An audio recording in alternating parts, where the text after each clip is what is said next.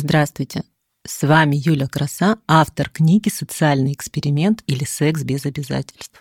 Я хочу поговорить с вами о теневой стороне личности, табуированных темах и тайных, порой подавляемых сексуальных желаниях и фантазиях. Вы услышите множество тайн моих личных и моих гостей, а взамен вы отдадите мне свое время и внимание. Сегодня у меня в гостях Ольга Каминина, психолог и преподаватель, автор курса «Половое воспитание подростков». Тема нашей встречи про секс-работу. Оля, здравствуй. Привет, привет. Оля, что ты думаешь о таком большом разделе социологии, как секс-работа? Думаю, как удивительно это сложилось, что сейчас секс-работа для многих девушек стала социальным лифтом. Хотя некоторое количество времени назад эта работа казалась очень табуированной. Да, сейчас она для многих даже кажется каким-то идеалом, что ли. И меня это очень удивляет. Насколько мне известно, проституция — одна из самых древнейших профессий. Да, все так. И, кстати, проституция, ну, сейчас не очень уместно так называть работниц этой сферы, потому что по этическим нормам любое слово, которое использовалось в качестве обзывательства, нынче считается обидным для использования напрямую. То есть, если мы слово «даун» используем как ругательство или «бомж», например, то эти слова нынче неэтичны. Мы говорим «человек с синдромом Дауна», мы говорим «бездомный», и мы говорим «секс-работница» или проституированные женщины потому что эти женщины находятся в доминировании принуждения своими работодателями, поэтому их так нынче называют. А я всегда думала, что некоторые из них занимаются этим видом деятельности из-за любви к искусству. Или из-за любви к классным подаркам. Сейчас, да, секс-работа, она имеет разные формы. Да, например, вебкам — это тоже секс-работа, и некоторые даже уверены в том, что вебкам — это секс-работа, которая не приносит никаких негативных последствий, да, потому что а, человек, который этим занимается, это не только мужчины, о, не только женщины, но и мужчины, да, они не вступают в контакт непосредственный с так скажем, благополучателем, да, но на самом деле любая секс-работа несет непоправимый вред для психики этого человека, который этим занимается. И даже если нет прямого контакта, да, это все равно влияет на человека негативно. В таком случае нам необходимо определиться с понятийным аппаратом, что является секс-работой, а что нет. Сейчас в секс-работу входит любой тип контакта с человеком, который направлен непосредственно на удовлетворение сексуального влечения. Массажистки те же, которые э, занимаются интимным массажем, это тоже секс-работа. Эскорт — это секс-работа. Проституированные женщины, мне тяжело почему-то выговаривать это слово, это секс-работа. И вебкам тоже секс-работа, потому что все это направлено на удовлетворение сексуального влечения. У меня недавно в гостях был садист-практик, вероятно, это тоже секс-работа. Да, да, вот эти все ребята, которые работают в БДСМ-сообществе, они тоже секс-работники. И удивительным образом продавцы и основатели секс-шопов тоже секс-работники. Вот так. Все, что связано с удовлетворением сексуального влечения другого, является секс-работой. Просто в разной степени это удовлетворяет людей. Ты сказала, что секс-работа — это вредно для психики. Можешь объяснить, почему?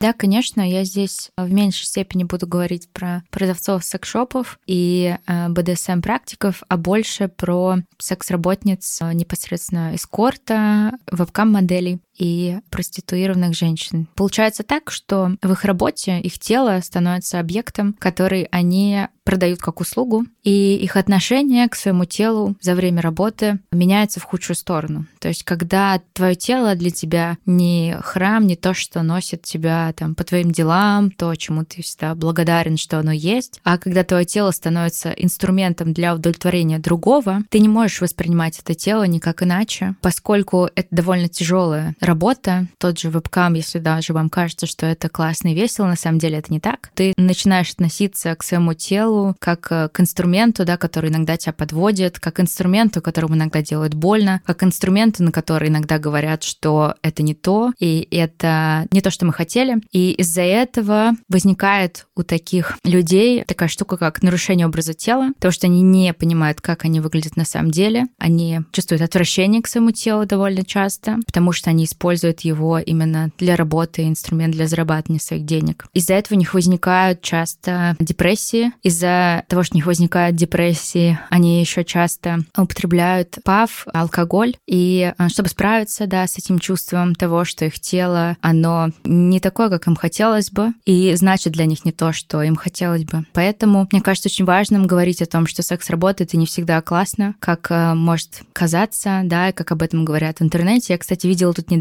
что меня очень это поразило, что эскорт девушки начинают вести свои курсы о том, как стать эскортницей, и что это прям супер классная работа, и что всегда у них там люди, с которыми они вступают в отношения, это какие-то молодые, красивые, и все здорово. И как аргумент, почему другие этим не занимаются, они говорят, ну вот тебе еще просто не предложили твою сумму денег. Да, мне кажется, это ужасающим, да, потому что их смотрят молодые юные девушки и парни и думают, что ну да, действительно так можно, да, и вот этот наш мир, в котором принято показывать только красивую оболочку, может ранить, травмировать очень много молодых, юных, наивных, инфантильных подростков и молодых взрослых. Поэтому здесь важно знать, что последствия секс-работы для психики точно будут плохими.